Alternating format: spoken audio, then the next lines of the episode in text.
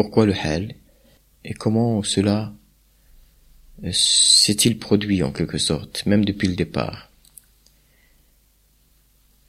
Bon, il est certain que d'une façon générale, euh, le soufisme, c'est la voie du cœur, et que donc, c'est la vie du cœur qui est centrale, et que, en quelque sorte, euh, c'est le cœur qui chemine.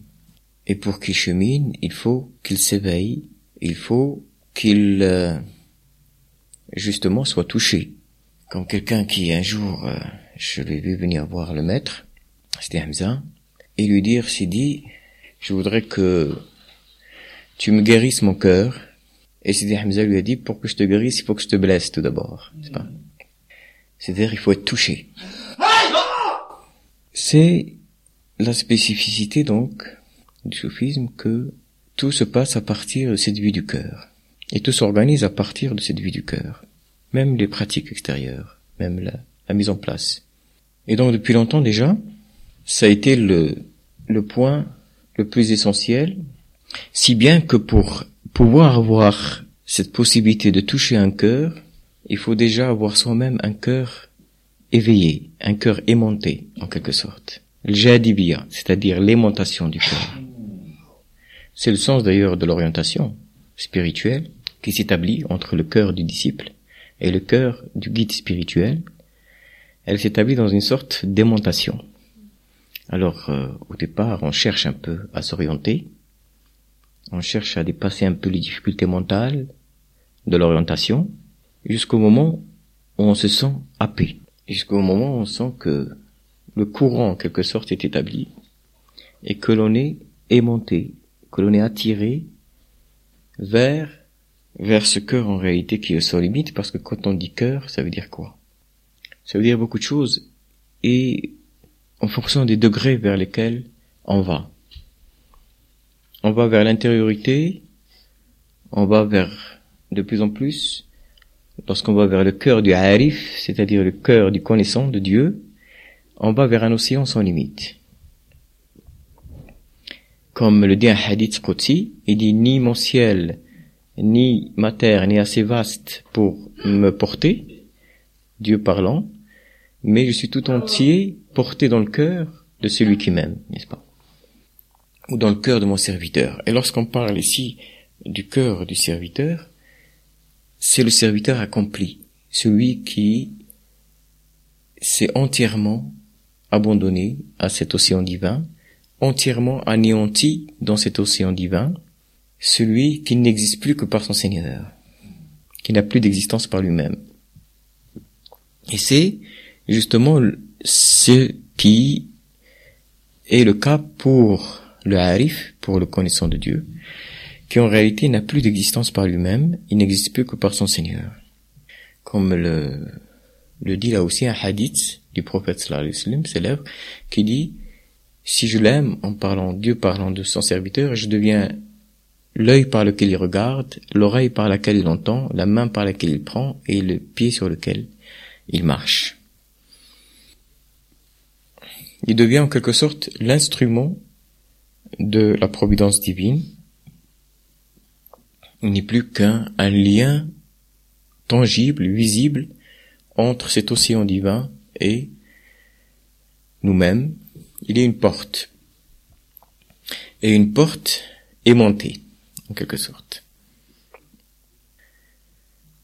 Et c'est pour cela, dès lors qu'on parle de ces questions du cœur, on est de plus en plus dans un domaine où il n'est plus possible d'agir par soi-même.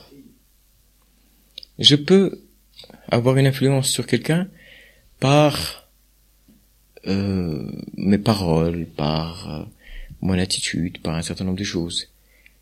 Mais dès lors que cette influence se fait plus subtile, plus profonde, et qu'elle doit toucher non pas les aspects extérieurs, mais doit toucher le cœur de quelqu'un d'autre, c'est-à-dire son lieu le plus profond, eh bien, à ce moment-là, je ne peux plus opérer que par un moyen qui est justement le cir, le secret divin. Et alors, donc bien sûr, en réalité, c'est quelque chose d'autre qui agit, car toucher le cœur de quelqu'un d'autre, n'est pas du ressort d'une volonté individuelle, personnelle de quelqu'un. Elle est de l'ordre de cet euh, impact ou cette influence divine qu'on appelle Dans une des qasidas que nous chantons, de Sidi Boumdian al que j'évoquais hier, il y fait référence un petit peu justement à ce hal et à la difficulté de le comprendre. Parce qu'enfin, on finit nous par s'y habituer plus ou moins, bien que chaque fois l'écrit vienne nous rappeler à nouveau à quelque chose, parce qu'on s'habitue jamais, sauf justement à, dormir et à oublier. Mais, Sidi Boumdel dans cette qasida, faisait déjà référence à cette vie des soufis et à cette vie du hal et à cette difficulté de à ce que tout cela soit compris à l'extérieur. Et dans une, toute une qasida, il dit ألم تر الطير المقفز يا فتى إذا تذكر الأوطان حنا إلى المغنى Ne vois-tu pas l'oiseau cage au jeune homme lorsqu'il se rappelle sa patrie, il se met à chanter. كذلك أرواح العاشقين يا فتى تهززها الأشواق للعالم الأثنى ainsi en est-il des âmes, des amoureux au jeune homme. Les désirs les portent vers le monde céleste, vers le monde spirituel. Et donc tout ce, tout cette racida, dans plusieurs de ces vers, font référence à, à justement qu'est-ce que c'est que le ce qui vient, ce cri du cœur, et le hal peut se manifester sous des formes multiples, vient justement de, de cette mémoire spirituelle, de ces jets spirituels, de cette lumière spirituelle qui de temps en temps nous touche dans notre cœur et nous amène à nous rappeler en quelque sorte. Nous sommes un petit peu dans cette espèce de cage de notre conscience, dans l'obscurité de notre conscience, et de temps en temps, comme des filets de lumière passent et nous font rappeler. Rappeler ce monde céleste, ce monde spirituel, qui est notre véritable patrie, et qui est la patrie de notre liberté, comme pour l'oiseau, comme pour l'oiseau, n'est-ce pas? Donc, qui nous rappelle à cette réalité, que nous oublions d'habitude, parce que, évidemment, encore une fois, nous pouvons tout à fait nous habituer à une cage et penser que le monde est une cage, et penser qu'il n'y a rien d'autre que cela. Mais de temps en temps, s'il y a quelque chose qui se passe, et c'est pour ça qu'il y a d'un seul coup dans les assemblées des soufis, dans les assemblées où, comme je le disais hier, tourne ce vin spirituel, d'un seul coup, il y a, on, commence à être conscient de l'existence, de la proximité de ce monde, de la spiritualité qui n'est pas si loin. Qui est dans une très grande proximité et qui n'est pas si loin. Et que pourtant nous ne voyons pas euh, habituellement. Alors, euh, on fait un peu comme euh, ce que, ce que les soufis ont souvent symbolisé par ces assemblées où on boit du vin, on s'enivre, et peut-être que dans la vie de tous les jours, on oublie qu'on s'est enivré, n'est-ce pas? On ne garde que quelques souvenirs de cela jusqu'à ce qu'on y revienne. Cette ivresse, en, en réalité, cette, cette façon qu'a le cœur d'être touché par des états spirituels. Et comme je le disais hier, ces incursions, cette façon d'être touché, peuvent provoquer le hal. C'est comme un peu des jets de lumière, mais ce sont des états. Et les états est quelque chose qui passe, qui nous traverse en quelque sorte. et que certains états finissent par rentrer à l'intérieur du cœur, et à ce moment-là, ils constituent des maqams. N'est-ce C'est-à-dire des degrés, des choses qui deviennent font partie de notre être. Donc c'est vrai que d'une certaine façon, vivre consciemment cette recherche spirituelle, vivre ces états spirituels est quelque chose de tout à fait inhabituel et pourtant de on ne peut plus naturel. Parce que c'est ça la véritable liberté de l'homme, c'est ça la véritable, le véritable état, la véritable nature, euh, qui est notre nature profonde et que nous recherchons. Et qui s'exprime un petit peu à travers tous ces états. Vous savez, quand le, le maître de notre maître Sidi Boubdian était en recherche, lorsqu'il a recherché un, un maître spirituel, comme je vous le disais, à cette époque-là, il n'y avait pas de maître spirituel manifeste, quelqu'un qui était connu comme un initiateur. Et donc, il euh, cherchait partout. Il essayait de, de trouver quelqu'un qui puisse le guider. Il a beaucoup voyagé.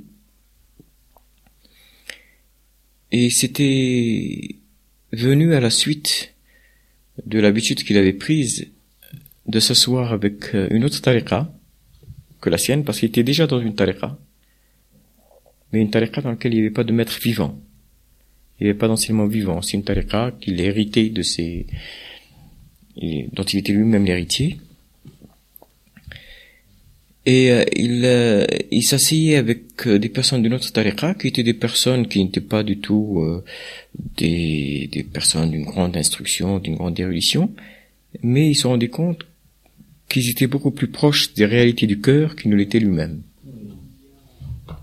Par des mots simples, par des conversations simples, il comprenait qu'il avait une éducation du cœur.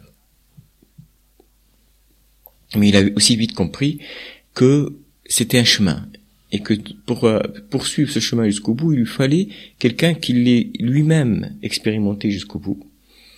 Et donc, euh, il s'est mis à la recherche de maîtres spirituels. Il a beaucoup voyagé, il a rencontré beaucoup de personnes, et je vous ai raconté l'histoire euh, un peu extraordinaire de que pendant 18 ans où il a cherché, il a fini par découvrir que le maître qui devait être un de ses principaux maîtres était son voisin.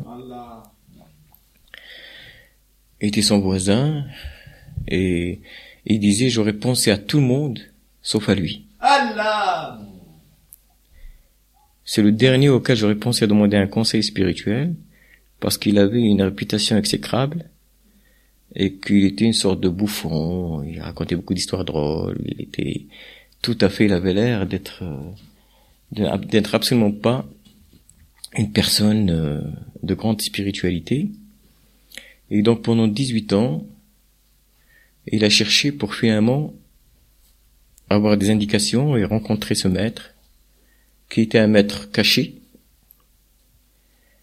comme beaucoup de certains guides qui ne qui ne n'enseignent pas d'une façon manifeste, mais que par des chemins providentiels, on arrive à rencontrer, si tel est, est le destin de ceux qui sont en recherche, et donc il est devenu son maître spirituel et qu'il a enseigné pendant quelques années, et qu'il l'a amené à un haut degré, un très haut degré de, de connaissance. Et ensuite, Sidi Boumdian a continué. D'ailleurs, ce maître lui a annoncé un jour qu'il devait partir. Et il lui a dit que Dieu lui enverra quelqu'un d'autre pour continuer sa recherche. Et il avait continué à rencontrer plusieurs maîtres. Et chose assez, euh, assez extraordinaire concernant le hal, c'est que bien avant que Sidi Boumdian ne devient lui-même maître, et alors qu'il était vraiment euh, à ses, balbutiements dans la recherche, il avait rencontré une personne euh, qu'il considérait lui-même comme un, comme un saint, et il lui avait raconté une euh, une vision qu'il avait eu, qu'il avait vue le, soir, dans laquelle il y avait ce verset coranique qui lui était révélé au euh, c'était un verset qui est révélé à Salomon où il dit donne-moi une royauté que tu n'auras que tu ne donneras à personne après.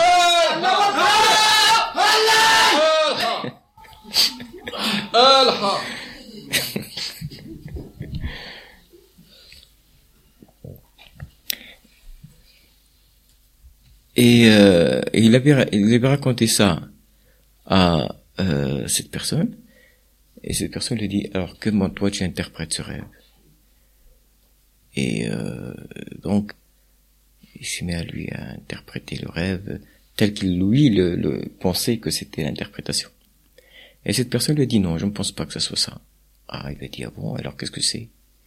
Il lui a dit dans beaucoup d'années, tu seras amené à enseigner à communiquer une voix spirituelle, et dans cette voix apparaîtra un hal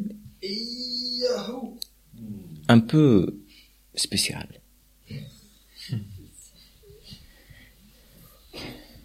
Un peu bizarre.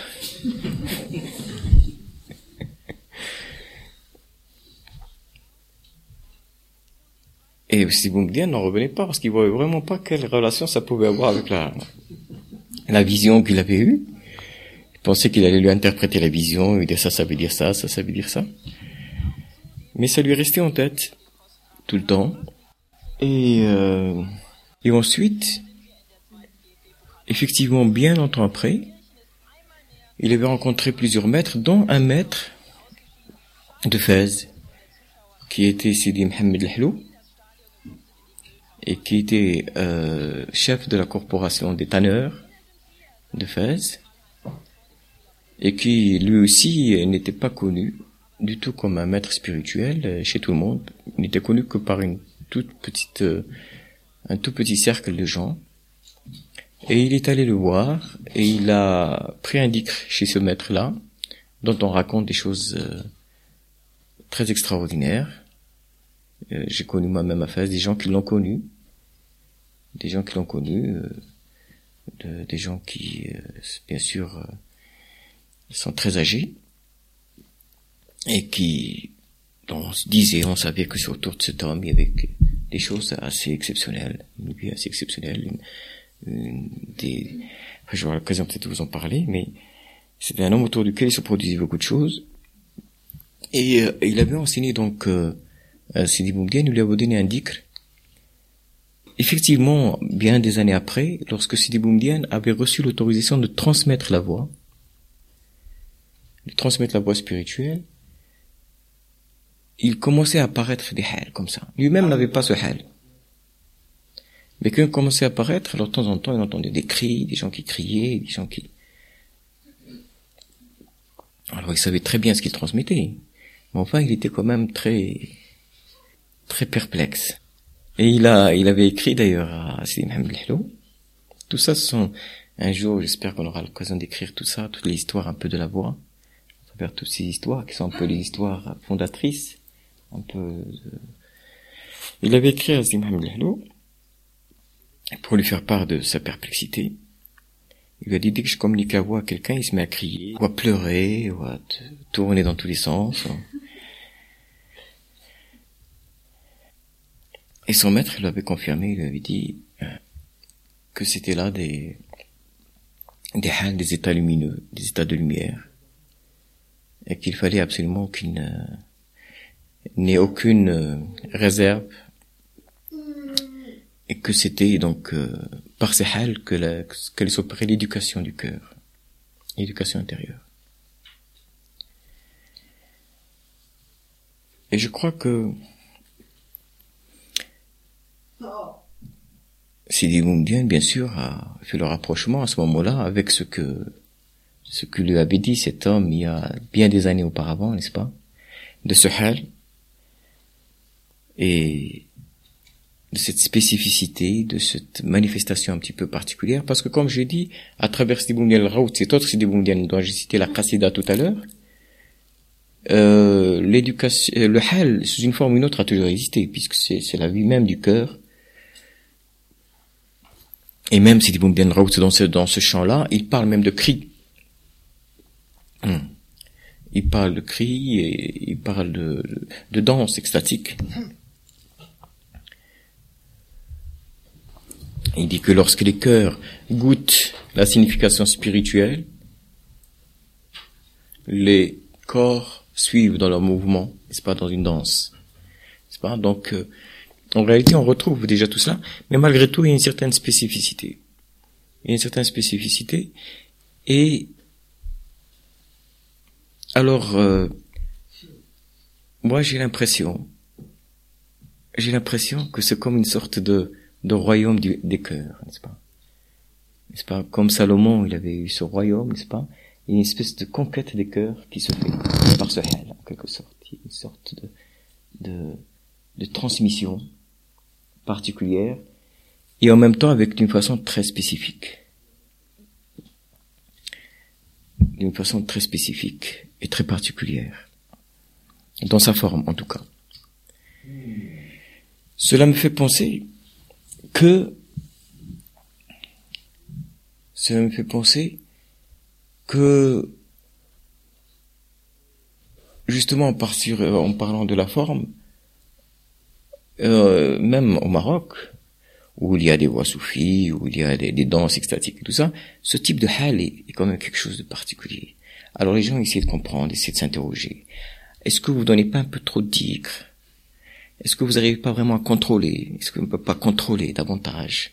Est-ce que peut-être l'éducation ne se fait pas comme il faut? Est-ce qu'il faudrait peut-être arriver à mieux cerner? N'est-ce pas? Ça crée un certain état de perplexité.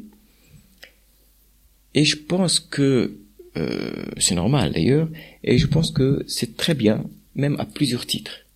À plusieurs titres, et je crois qu'il y a une éducation du, de, par le hal qui est une éducation spécifique. Parce que d'abord, ne serait-ce que par le fait que si ça éveille une perplexité, eh c'est tant mieux. Parce qu'il n'y a rien de pire que de s'endormir même dans une pratique spirituelle.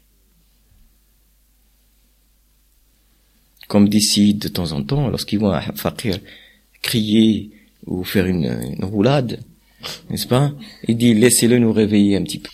Donc je crois que le fait que ça suscite une certaine perplexité, eh bien c'est tant mieux parce que précisément euh, nous avons toujours besoin de constituer une même un, un conformisme, même parfois dans les pratiques spirituelles elles-mêmes. Et là c'est quelque chose qui nous secoue, qui nous aiguillonne en quelque sorte de d'ailleurs. Ensuite, je crois qu'il faut, comme le dit si toujours, il dit qu'il y en a qui l'ont bu froide et d'autres l'ont bu chaude.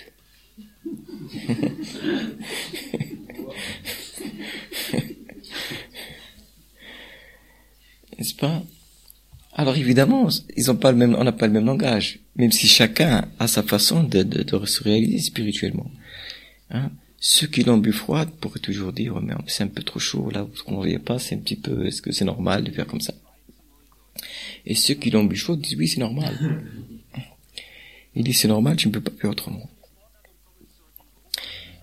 Ça veut dire quoi? Ça veut dire que aussi, il faut se méfier. C'est pour ça que lorsqu'on lit des choses sur le sophisme, on se réfère à des, à des choses et qu'il est très très difficile, en réalité, de se faire une idée de ce qu'est le véritable vie spirituelle et de ce qu'est le véritable cheminement spirituel à partir de références que l'on peut avoir sur tel ou tel maître, sur telle ou telle façon de faire, sur telle ou telle voie.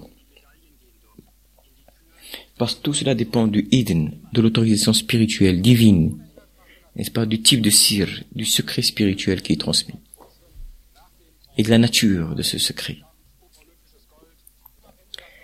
Et de, cette, de ce breuvage, de cet influx. Est-ce qu'il est chaud Est-ce qu'il est froid N'est-ce pas De tout un ensemble de choses, si bien que euh, certains vont lire certains livres de soufisme et vont se faire une idée, comme quoi il faut rester hiératique, il faut rester comme ça, il faut dire comme ça, il faut penser comme ça. Ils n'auront pas tort, mais ils ont quand même tort. Parce que c'est vrai dans un certain sens, mais c'est pas vrai dans le sens d'un chemin, du cheminement spirituel, par exemple, qui est le leur, ou du type de l'enseignement qu'il euh, qu'il a et qui correspond justement à tout un ensemble de choses et surtout à Eden. Pour ne même pas dire qu'il correspond à un certain nombre de choses, à partir du moment où il correspond à Eden, c'est qu'il correspond à tout ce à quoi il doit correspondre. À la nécessité de, de l'évolution et des cheminements spirituels euh, qui, qui sont les nôtres. Donc ça c'est très très important et c'est pour cela que une voix vivante, quelque chose qui nous touche et qui travaille en nous, qui crée en nous ce mouvement, est quelque chose qui est au-delà de toute catégorie, de tout ce qu'on peut se représenter. Qu'est-ce que, quel que soit ce qu'on peut penser savoir, au contraire. Au contraire, il vaut mieux dans ce, ce dans ce domaine-là, et non seulement il vaut mieux, mais même il est impératif de ne rien savoir. Parce que le savoir ne va, ne va faire que réduire une réalité qu'on ne connaît pas à des schémas que nous avons en tête, n'est-ce pas, et que nous croyons être des schémas représentatifs de ce que c'est qu'une voie spirituelle. Or, plus on avance, plus on goûte, et plus on connaît à travers ce que l'on goûte et on comprend à travers ce que l'on goûte. Comme dit Rabbi al-Adawiya, la sainte soufie, celui qui goûte sait.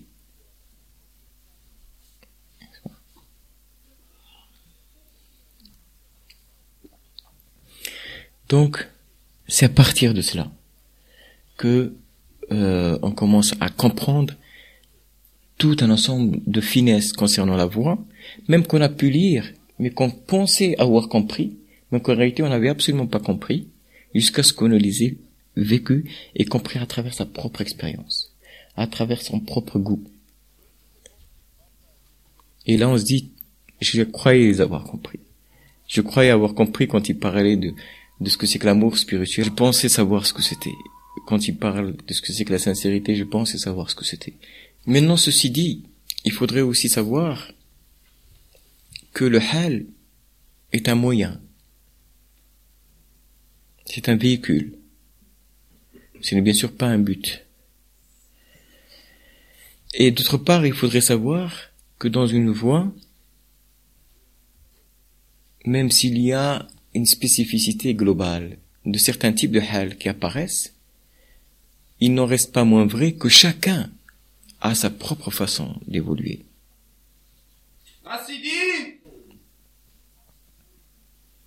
Et là, il faut être attentif au fait que lorsqu'on est dans une voie spirituelle, on ne se positionne pas les uns par rapport à les autres avec celui qui a le hal ou celui qui l'a pas, n'est-ce pas? Ou celui qui réagit de telle façon, ou celui qui ne réagit pas. Tout cela, c'est une façon qui serait tout à fait erronée de comprendre l'éducation spirituelle. Parce que chacun a sa propre personnalité et chacun reçoit, à partir du moment où on est orienté, à partir du moment où on fait ce travail spirituel, à partir du moment où on se dirige vers Dieu, eh bien, on reçoit ce dont on a besoin. Ni plus ni moins.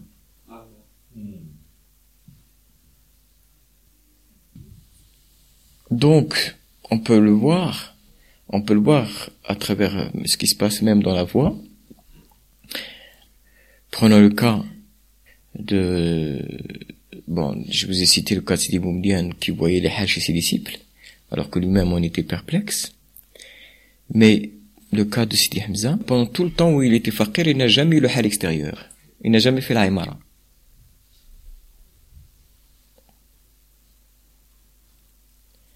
Ça ne veut pas dire qu'il n'y a pas un hal intérieur.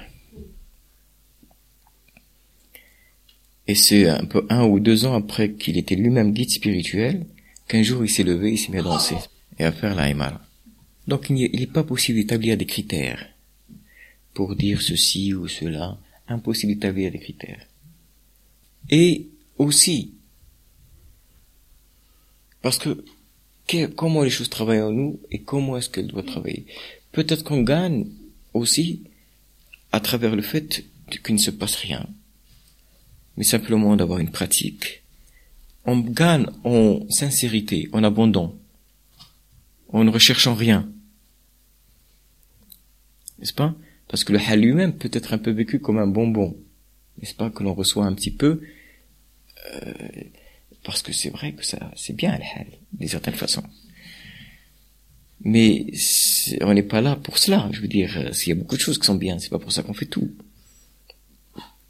Il y a une fonction du hal. Il y a une fonction du hal ou il y a une fonction de l'absence du hal. Ce qui est important, c'est la relation à Dieu et la sincérité de cette relation. Et si on imagine quelqu'un qui a une pratique, qui médite, qui prie, qui se tourne vers Dieu, sans que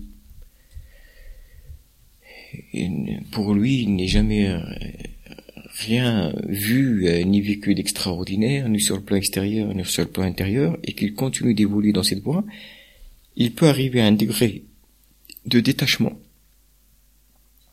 et de simplicité et d'acceptation et de servitude qui peut être tout à fait extraordinaire et cristallin de par le fait même qu'il a, il a appris à ne rien attendre dans cette relation de servitude. C'est une autre façon d'évoluer. Maintenant, celui qui a le hal, également, il y a un adab du hal. Il y a une courtoisie du hal. Il y a une façon de vivre le hal.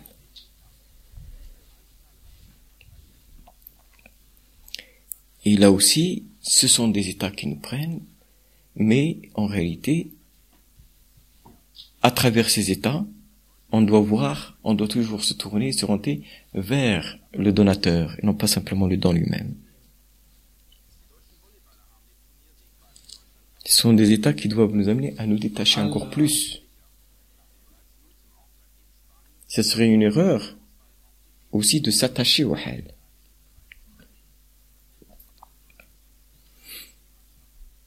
On n'a pas à le refuser. On a à savoir le vivre d'une certaine façon sans s'y attacher. Ne rien rechercher, mais ce qui vient, il faut le vivre avec un adab. Avec une reconnaissance, c'est-à-dire aller au-delà de ce qui, de la chose elle-même, et voir ce à quoi elle euh, nous envoie, c'est-à-dire à nous tourner davantage vers Dieu.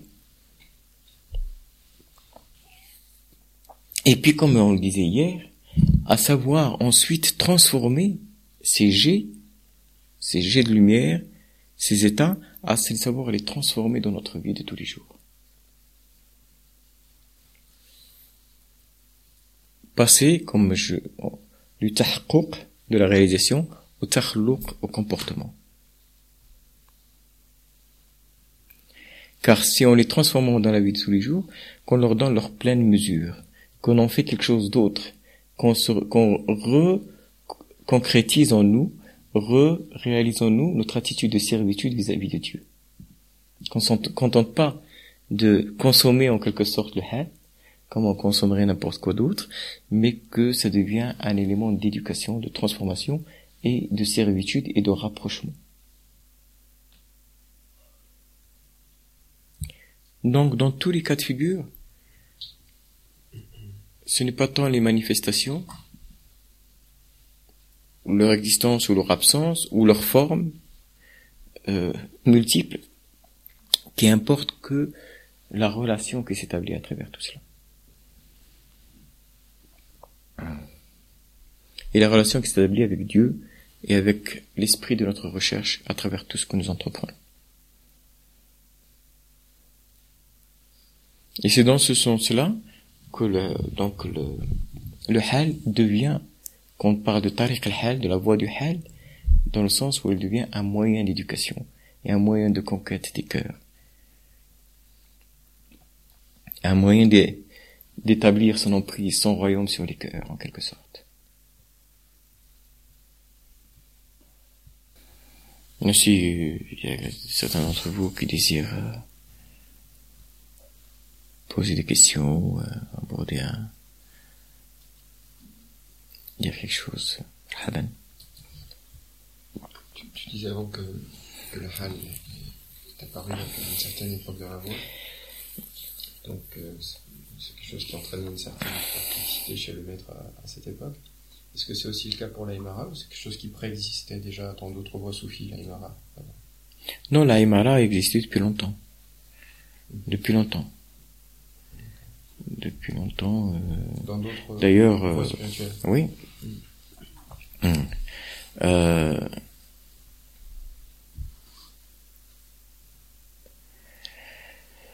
Justement, dans cette qasida, j'essaie de me rappeler le vers, dans cette qasida de Abu Mdian, il est très explicitement fait référence à la Himala, où il dit, إذا اهتزت الأرواح شوقا إلى المعنى آه، آه، تراقصت الأشباح يجاه إلى المعنى.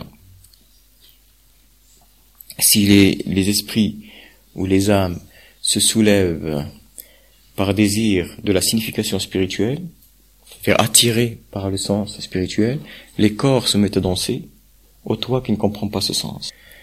Donc la Imara, c'est la danse, euh, pas, euh, soufie, qui vient aussi un peu sous cette forme-là, et, et d'un seul coup, plusieurs personnes se lèvent et se mettent à danser, accompagnées de chants, euh, de chants qui parlent justement de ce voyage du cœur, de ce voyage de l'âme vers Dieu. Et euh, mais elle a pris, elle a pris des formes diverses.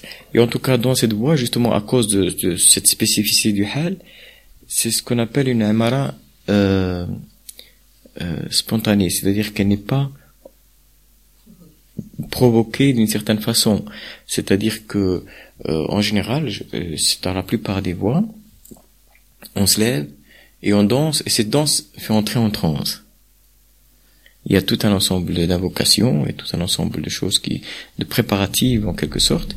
Et puis ensuite, arrivé à un certain rythme, à un certain rythme donné, les gens se mettent à, se- à se, à se- à se lèvent et parfois même se tiennent par la main. Et puis, il y a une respiration et à ce moment-là, n'est-ce pas, Allah hay, Allah hay, Allah hay, on rentre dans une, dans une transe donnée. Et, euh, dans euh, cette voie-là, il y a aussi un contexte, puisque par exemple lorsqu'on passe une soirée, on va faire du dhikr, on va faire des chants, et puis la Mara vient ou ne vient pas. Et quelquefois elle vient alors que rien n'est préparé. Quelquefois, euh, bon, je pense que on a pu faire l'expérience euh, quelquefois, mais quelquefois on est auprès de même euh, au Maroc, on est auprès du maître, on parle de tout à fait autre chose. Et d'un seul coup, je, ne sais pas ce qui se dit, ou ce qui s'est dit, ou ce qui s'est pas dit, mais d'un seul coup, cinq, six personnes se mettent en train de danser. Alors là, ça, ça, ça crée cet état d'extase.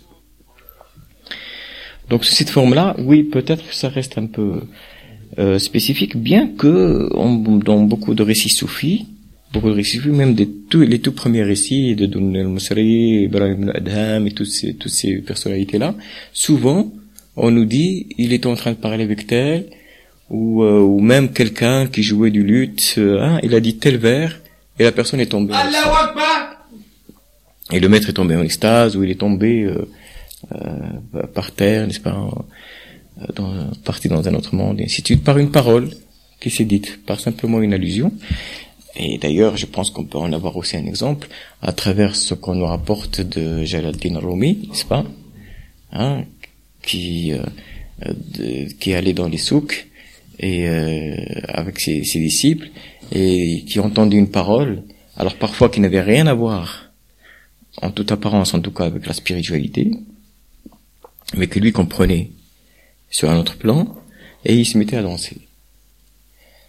N'est-ce pas? C'est ce qui a été, c'est ce qui a été le, le départ de, de, au départ spontané de ce qui est devenu ensuite la, la danse des derviches tourneurs, n'est-ce pas? Qui a été ensuite euh, instituée d'une façon beaucoup plus euh, formalisée, mais il se mettait à danser, n'est-ce pas? À tourner sur lui-même et à danser par, une parole qu'il avait entendue parce qu'il était pris par le hal, il était pris par l'état spirituel.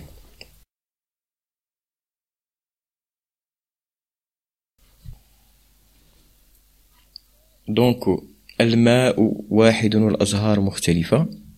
L'eau est une et les fleurs sont multiples. L'eau, c'est l'eau du sir. C'est l'eau du secret spirituel. Et les fleurs, c'est les états. Les états, chacun a sa façon de cheminer vers Dieu, chacun a sa façon de vivre, et chacun reçoit ce dont il a besoin. Donc, en définitive, si au niveau du vécu, chacun a son vécu, chacun vit ce qu'il a à vivre et a son vécu. C'est pour ça qu'on dit que la haqiqa, c'est quelque chose qui, qui appartient à chacun. Il reste la sharia, c'est-à-dire ce qui appartient à tous. La sharia, c'est-à-dire c'est ce que nous partageons. Et donc, finalement, ce qui importe, c'est pas bien sûr, c'est important pour chacun, mais et c'est assez important pour soi et c'est même très important. Chacun vit un certain nombre de choses, mais ce qui importe dans notre vie avec, en groupe et en communauté, c'est notre relation à l'autre. C'est ce qu'on fait de ce que l'on vit.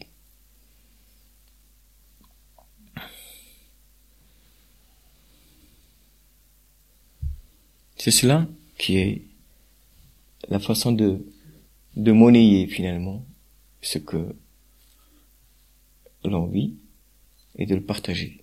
Ça devient une valeur d'échange. C'est ça qui, qui se, qui se passe de l'un à l'autre.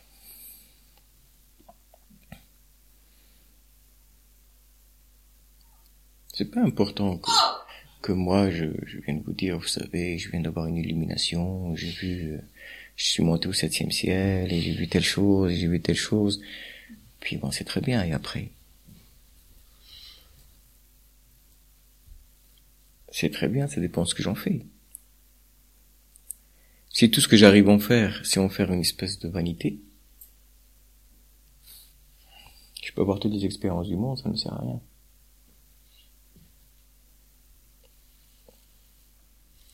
Puisqu'en définitive, je finis toujours par les transformer en autre chose que ce qu'elles sont. Mais si j'ai des expériences qui m'amènent à plus de compréhension, à plus d'humilité, à plus de vérité, à plus d'amour, à, plus de considération, à plus de respect pour les autres, oui, là, je crois que ça peut avoir un sens. Et c'est ce sens-là de, de l'éducation spirituelle. Elle est mal, c'est quelque chose qui touche au cœur. Pourquoi est-ce que tu es assis d'un seul coup, tu te lèves? C'est-à-dire qu'il y a un moment, quelque chose qui a touché. D'ailleurs, que ce soit visible ou simplement ressenti. Il y a un moment, on se sent happé, aspiré, hors de nous-mêmes, mais qu'il y a une prédisposition et une exposition. On a parlé de l'exposition aux haleines, c'est pas divine. Le fait de s'exposer, la emara, comme les moments où on fait du dik, comme les moments où il y a des situations où on s'expose, on expose notre cœur à quelque chose qui peut, qui peut venir. Parce que dès lors qu'il y a des personnes qui se réunissent pour prier comme ça, pour euh, invoquer, et qu'il y a un cire, il y a un secret dans tout cela, n'est-ce pas euh, Il y a quelque chose qui se passe, qui est bien au-delà de ce qu'on peut en percevoir extérieurement. Il se passe beaucoup de choses. Et c'est là où euh, c'est là où je crois que encore une fois, en fonction, il y a des personnes qui ont par exemple des prédispositions toutes particulières à voir certaines choses, à les visualiser, et d'autres qui ne visualisent pas, qui les vivent sur le sens, sur ce qu'ils ressentent.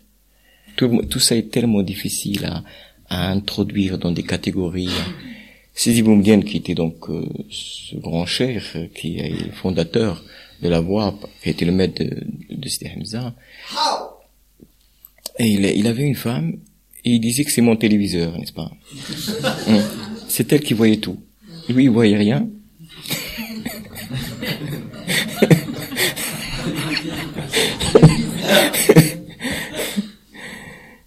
Et chaque fois qu'il qu'il voulait quoi que ce soit, il lui disait alors qu'est-ce que tu as vu aujourd'hui? Il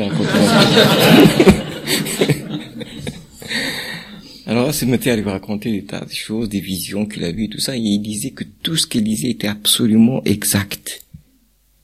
Il considérait que tout ce qu'elle disait, elle parlait de tous les gens qu'il rencontrait, et de tout ça, de toutes les visions qu'elle qu'elle avait, des gens qui étaient vivants et des d'autres gens qui, étaient morts et qu'elle voyait en action et tout ça. Et il disait tout ce qu'il disait était d'une exactitude complète. Mais lui, il voyait rien. Et lui-même, elle le voyait sous des aspects, euh, sous des aspects multiples, n'est-ce pas? Et parfois, elle, très souvent d'ailleurs, il, euh, Sidi Hamza nous raconte que quelquefois, quand il avait envie de, se détendre, de se dilater, tout ça, un peu de, de se décontracter, il lui disait, parce que c'était la tante de, de, notre maître en même temps, c'est la femme de Sidi Boumbian, il disait, appelle, appelle ta tante, qu'on plaisante un peu, euh, pose-lui des questions, dis-lui comment elle me voit, n'est-ce pas? Alors, quand elle venait, elle, elle, elle, comprenait que c'était un piège qui lui tendait, n'est-ce pas? Parce que elle leur disait, moi, je vous dis rien du tout. Parce que dès que je vais commencer à vous dire des choses, vous allez commencer à me dire ah mais vous c'est pas conforme à la charia tout ça, euh, hein, c'est pas conforme. Euh, là tu es en train de donc quand il l'a poussé un peu un peu beaucoup, donc elle le voyait, disait que euh, bon elle, le voyait sous des formes multiples, notamment une, soit sous des formes de soleil, dans des visions sous des formes de soleil ou des formes de lune. Et il disait que ça correspond très exactement à l'état dans lequel je me trouve soit je suis dans un état de ahadiya, de, je suis noyé dans l'océan de, de l'unité, et, je suis, il est comme un soleil, n'est-ce pas? Soit il est dans la Mahmadiya, n'est-ce pas? N'est-ce pas? Dans, dans l'état Mohammedien, c'est-à-dire où il intègre cet état-là, il n'est pas noyé, mais il est intégré, et il, le voit sous un état de donc il y a comme ça des gens qui ont des perceptions, qui ont des ouvertures plus ou moins grandes, mais encore une fois, ce qui est important, c'est euh, c'est encore une fois l'éducation spirituelle, la sincérité de la recherche et qu'est-ce qu'on fait de tous ces états. Et c'est ça le sens de l'éducation, parce que finalement une voie spirituelle n'est pas une voie de la recherche du phénoménologique, euh, n'est pas la recherche de, de, de choses extraordinaires. La seule chose qui soit extraordinaire, c'est de comme le dit Ibn Ata'illah dans ses hikmah, ce qui est extraordinaire, ce n'est pas de faire un pas et de retrouver la Mecque, comme certains miracles, n'est-ce pas? Justement, on parlait de Sidi Mohamed Hello, c'était quelqu'un qui euh, avait ce type de, de situation, qui euh, se transportait. Bon, ça peut paraître euh, dans un monde où, hein, où, c'est cette vie des saints peut paraître un peu une sorte de légende dorée. Il y a en réalité, comme le dit Ibn Arabi, beaucoup de choses euh, extraordinaires qui arrivent à, certaines catégories de, de ça. Mais toujours est-il que Ibn Ata'illah a dit, ce qui est ce qui est important, ce qui est extraordinaire, c'est pas que tu fasses un pas, que tu te retrouves à la Mecque, mais ce que tu arrives à contracter le chemin qui te sépare de Dieu. C'est cela le, le, véritable sens et le véritable but. C'est pas, c'est celui de parvenir à cette éducation spirituelle qui nous rapproche de Dieu et qui nous rapproche du sens de la ubudiyya, de la servitude, qui est la véritable liberté, qui est la véritable liberté, qui est la liberté la plus totale que l'être puisse connaître et puisse vivre, qui est la liberté divine.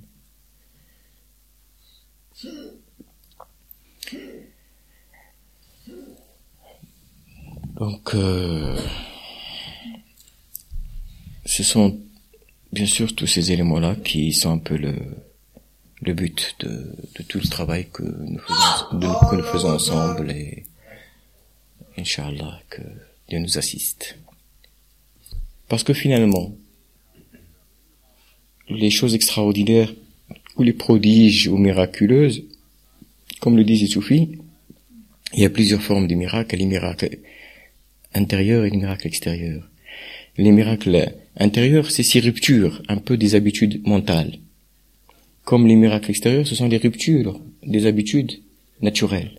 Parce qu'en définitive, les lois de la nature ne sont que les règles, les habitudes que Dieu y a mis, n'est-ce pas? Sunnatullah, n'est-ce pas? Ce qu'il a créé comme loi, mais d'un seul coup, il peut y avoir rupture, en quelque sorte, de ces, de ces règles. Et bien, comme il y a des règles, des conditionnements intérieurs qui sont, qui, qui rentrent dans des ruptures. Mais le but, c'est pas la rupture pour elle-même, le but sur, sur la signification qu'elle peut avoir par rapport à nous. C'est-à-dire, vers quoi elle doit nous conduire. Donc, encore une fois, ne, comme je le disais d'ailleurs, que celui qui n'a pas le hal ne se dise pas pourquoi j'ai pas le hal, parce que ça serait comme celui qui a le hal qui dit je m'attache à mon hal. C'est la même chose. C'est pas? Ce sont deux situations qui font qu'on prend le hal pour ce qui n'est pas. pas? Et que ce qui est important, c'est la relation à Dieu, et c'est cela qui est fondamental. C'est pas le reste, c'est pas les états, c'est pas ceci, c'est pas cela. Et puis le jour où, pour une raison ou une autre, on doit vivre autre chose, on vivra. Mais on se vivra toujours dans cet état d'esprit. On sera préparé à le vivre. Je vous ai, j'ai eu l'occasion parfois de vous raconter l'histoire de, de Sidi euh, qui lui, le père de Sid, qui était lui-même un disciple du même maître que Sid, et qui, lui, pendant très longtemps à chercher un maître spirituel, il ne l'a pas trouvé non plus. Et euh, il avait rencontré à Oujda Mejdoub, un extasié. C'est le seul personne dont il, qu'il avait trouvé. Quoi. En général, euh, les soufis disent qu'il vaut mieux éviter les Mejdoub. Parce qu'on ne sait jamais ce qu'ils peuvent nous dire, euh, ni vers quoi ils peuvent nous conduire. Mais euh, il se trouvait que bon, il avait vraiment personne à qui parler. Il avait osé parler avec ce Mejdoub qui créait une espèce de, distance, il, il, inspirait une espèce de crainte. Et finalement, ce Mejdoub lui a dit, reviens chez toi, ne cherche plus personne, ni maître ni personne. Il lui a dit, reste chez toi, et le maître que tu cherches viendra taper à ta porte. Et ça suffit. Ces paroles-là se sont imprimées dans le cœur de Saint Il était sûr que c'était des paroles vraies. Et il est rentré chez lui, et il a attendu, il a attendu pendant 35 ans. Pendant 35 ans, il se disait chaque jour, c'est peut-être aujourd'hui, que le maître euh, viendra frapper à la porte. Et d'une certaine façon, on pourrait se dire que pour 35 ans, je veux dire, ça aurait pu se passer plus tôt, tu vois, il aura gagné du temps.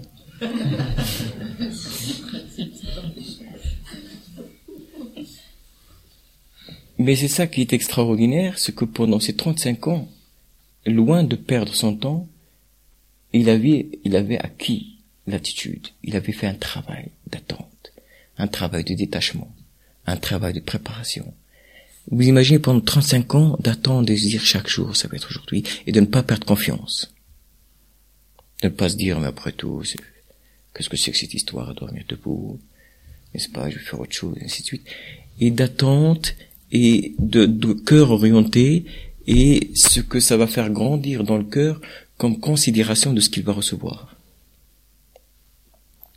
Parce que c'est ça qui est important. C'est dans ce sens-là que euh, Jésus ne disait ne donnez pas de perles au pourceau. C'est-à-dire, ça signifie quoi? Ça veut dire que les perles n'ont de sens que lorsqu'on en connaît la valeur. Il faut être préparé à recevoir quelque chose. Parce que même, vous savez, c'est pour ça que je dis l'éducation est très multiple et multiforme. Tout est vrai et tout n'est pas vrai, tout dépend dans quelle situation on se trouve. Par exemple, chez les soufis, il est, préférable de ne pas avoir l'ouverture trop tôt, l'ouverture spirituelle, véritable, trop tôt. D'ailleurs, ils disent qu'il est préférable de l'avoir à l'extrême fin de sa vie. Et quand on est dans une voie spirituelle vivante, il y a la, donc on est conduit vers l'ouverture spirituelle. Et je dirais même qu'on considère que cette ouverture doit se produire. À partir du moment où il y a, parce que le germe de cette ouverture est déjà là. Il y a ce rattachement parce que l'ouverture et cette possibilité d'ouverture, elle est à la fois en chacun de nous, mais elle est dans le guide vivant, n'est-ce pas, qui nous euh, guide vers elle. Et elle doit se produire d'une façon ou d'une autre. le Soufi disait toujours, il dit celui qui a reçu l'initiation, le fait. Le fait lui a été destiné. Et ce fait, c'est cette ouverture spirituelle, c'est-à-dire que toutes les limites de l'ego s'estampent et on se retrouve vraiment dans l'océan de la, euh, lumière euh, divine avec beaucoup de conséquences possibles, tant sur le plan des visions, des contemplations, des sorties de toutes les limitations de l'espace-temps, de la, de, la contemplation des réalités divines, des réalités spirituelles, des réalités prophétiques, de toutes ces choses dont on n'entend que parler, mais qui deviennent réalité, qui deviennent vision, qui deviennent expérience directe. C'est l'état, en réalité, de guide spirituel qui est dans cet état en permanence. Mais en même temps, il a cette faculté de nous parler, n'est-ce pas, de, des choses les plus banales, les plus triviales. Euh, et c'est cela la, véritable réalisation. C'est à la fois être dans cet état-là et à la fois être revenu dans cet état de servitude et laisser aussi euh, à Dieu le seul pouvoir, n'est-ce pas? Mais lui-même est, est, un instrument de ce pouvoir. Et, euh, et donc cet état-là, il peut venir à différentes phases. Par exemple, Ibn Arabi parle de, de euh, qu'il a eu l'ouverture à l'âge de 16 ans. Donc il l'a eu. D'ailleurs, c'est pour ça, ce qui explique qu'il ait fait beaucoup de choses, qu'il ait écrit beaucoup de choses, qu'il ait parlé de tellement de choses, n'est-ce pas, qui sont si difficiles à même à concevoir ou à imaginer, parce que depuis le début de sa vie, il a vécu cela. Mais simplement, par euh, protection divine, par tout un ensemble de choses, il l'a intégré. Il l'a intégré. Or, ceux qui pourraient avoir, en quelque sorte, une ouverture comme cela, sans qu'ils aient eu auparavant l'éducation nécessaire pour vivre cet état-là, pourraient tout à fait se, se, se glisser, perdre leur équilibre. Et ce qui au départ quelque chose de très lumineux, de peut devenir un instrument de pouvoir, peut devenir quelque chose d'extrêmement euh, négatif. Bon, en général, quand on est dans, dans une voie spirituelle, on est protégé. On est protégé, mais il faut savoir avoir le adab, c'est-à-dire la politesse euh, qu'il se doit pour vivre cela. Il ne faut pas manquer de politesse. Et je vais vous en donner un exemple justement à travers cette, cette histoire de Sid Hajj euh, que je vais vous citer euh, tout de suite c'est que pendant 35 ans, il a attendu, et pendant 35 ans, s'est constitué chez lui l'esprit du disciple, du adab, de la politesse nécessaire, de la considération à avoir par rapport à toutes ces choses. Pendant 35 ans, il a su se détacher et revenir à un, état de, de réelle humilité, de véritable servitude. Et quand, après 35 ans, effectivement, Sidi Boumdiane est venu frapper à sa porte, à travers une histoire parallèle que je ne vous raconte pas là, mais il s'est trouvé tout un ensemble de choses, notamment euh, d'un fakir de Zibundian qui, qui avait vu Sidi Hamza, enfin, qui après, bon, il y a tout un ensemble de, de des chances qui se sont passées et il se trouvait que Sidi Boumdian s'est venu, venu avec quelques-uns de ses disciples et il a frappé à la porte de Sidi Hajapes. Il leur a ouvert et il les a fait entrer, bien sûr, il leur a dit que ça faisait 35 ans qu'ils attendaient. Et euh, il leur a dit de quand quand, euh, quand Sidi euh, euh Sidi Boumdian a écrit le dikr sur une ardoise qu'il allait remettre à Sil Hajj qui est la salle al-Mashishia, un dikr dont je vous parlais hier,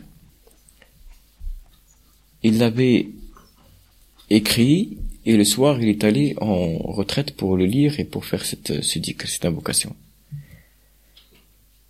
Et je vous ai, euh, j'ai l'occasion de vous raconter que ce soir-là, il a eu une contemplation à l'état de veille où il a vu une très grosse boule de lumière qui se rapprochait et qui s'est transformée en figure humaine et qui était le prophète sallallahu Et il est rentré, a-t-il dit, en contact avec le prophète sallallahu jusqu'au point il avait l'impression qu'il avait été incendié de lumière tellement il était proche de lui. Et ça a duré quelques heures comme ça il, il a eu tout un échange avec lui. Donc c'est comme une espèce de début du fatih n'est-ce pas? Le début du fatih et lorsque euh, le lendemain il était avec le avec son maître il y avait Hamza qui était encore jeune qui avait 19 ans qui n'était pas encore dans la voie Et le maître, il lui dit, alors est-ce qu'il s'est passé quelque chose de spécial? Est-ce que tu as pu, qu'est-ce que tu as vécu hier et tout ça? Alors, Steve Hamza nous raconte, il dit, mon père faisait comme ça en me montrant moi, il me disait, il y a comme un étranger, même si j'étais son fils. Je veux dire, c'est peut-être pas un adab, c'est peut-être pas une politesse que de parler, n'est-ce pas, de ces choses-là, même devant mon, fils. Alors le maître, il a regardé, il lui dit, non, tu peux parler, c'était Hamza et des nôtres. Alors il s'est mis à lui raconter cette histoire. Et Sidi Hamza disait, moi je le regardais avec un air effaré, mais je disais, mais est-ce qu'ils ont perdu la tête Ou quoi? Le prophète est mort il y a 14 siècles. Hein, et puis il dit qu'il a rencontré hier, qu'il lui a parlé, qu'il lui a dit ceci, qu'il lui a dit cela. Sidi Hamza à l'époque n'était absolument pas dans, il était dans cette, euh, il ne comprenait pas, il ne concevait pas encore qu'il y avait ce type d'expérience possible. Surtout qu'il lui parlait comme s'il avait vraiment passé toute la nuit à parler avec le prophète alayhi wa sallam et, euh, et ensuite, donc, il lui dit, alors, qu'est-ce qui s'est passé? Est-ce que le prophète, euh, il lui a dit, le prophète m'a donné un dicre à faire. Il m'a remis tout un ensemble d'invocations. Il lui dit, est-ce que tu les as fait Il lui dit non. Il lui dit pourquoi? Il lui dit, écoute, ici, ça fait 35 ans que j'attends un maître. Pendant 35 ans, j'ai prié, j'ai médité, j'ai pas vu une seule fourmi, n'est-ce pas, en contemplation? Hein, le premier soir où je vous rencontre, je vois le prophète sallallahu alayhi wa Il lui dit la moindre des choses, ce que je, que j'attends que je reçoive une indication de votre part pour savoir ce que je dois faire. N'est-ce pas? Et nous avons là l'exacte mesure de cette politesse du Fatih. C'est là, là, c'est là, là, une, une des, une des, des subtilités de la politesse. Parce qu'en fin de compte, la politesse est d'autant plus subtile qu'on arrive à des degrés d'autant plus hauts que la subtilité de la politesse devient d'autant plus grande. Et là, c'est-à-dire que quelqu'un qui aurait manqué de cette politesse va se dire, ah ben maintenant j'ai plus besoin de personne. Ce que ferait un disciple qui, n'est pas préparé, qui n'a pas cette politesse, qui ne comprend pas ce que c'est qu'une relation avec un guide spirituel qui ne comprend pas que cette relation avec le guide existe, c'est parce que le prophète sallallahu alayhi lui-même, n'est-ce pas, on donne le idn, l'autorisation, n'est-ce pas Et qui donc, dès lors qu'il va avoir une expérience comme ça, va se dire, mais moi je suis arrivé à la sainteté parfaite, hein, même le maître devant moi ne n'est rien du tout. N'est-ce pas Il ne verra que le maître que comme quelque chose extérieur, que comme quelque chose. Et il va tout de suite, peut-être, s'il n'a pas cette éducation, justement, s'il n'a pas cette affinement de la compréhension spirituelle qui accompagne l'expérience. N'est-ce pas? Il risque de tomber dans ce type d'erreur. Et donc on voit comment est-ce qu'il a été préparé en quelque sorte à avoir une, une expérience comme ça et avoir l'éducation et le adab concomitant. Moi, en même temps, moi, quand j'entends cette histoire, je me dis, j'espère que ça n'arrivera pas comme ça aussi facilement, parce qu'on peut tomber dans le panneau aussi facilement. Mais il y a en quelque sorte une sorte d'accompagnement de protection divine. C'est-à-dire que quand on donne une expérience à quelqu'un, on lui donne la possibilité, on le prépare. Et c'est ça le sens de l'éducation spirituelle, on le prépare à pouvoir la vivre et à pouvoir l'intégrer. Et c'est ce qui s'est passé. Parce que la même expérience arrivée chez beaucoup d'autres personnes, ben, va se dire, le prophète m'a donné un dit que je fais, je vais pas le problème. N'est-ce pas? parce qu'on n'aura pas été préparé à comprendre. À comprendre que même si ça paraît naturel d'un point de vue extérieur, il y a un manque de politesse, il y a une, prétention et un orgueil très caché, très subtil, qui est dans cette façon de faire. Même si extérieurement ça paraît quelque chose de, normal et de naturel. Donc ce sont ces subtilités-là que l'éducation spirituelle nous permet d'avoir.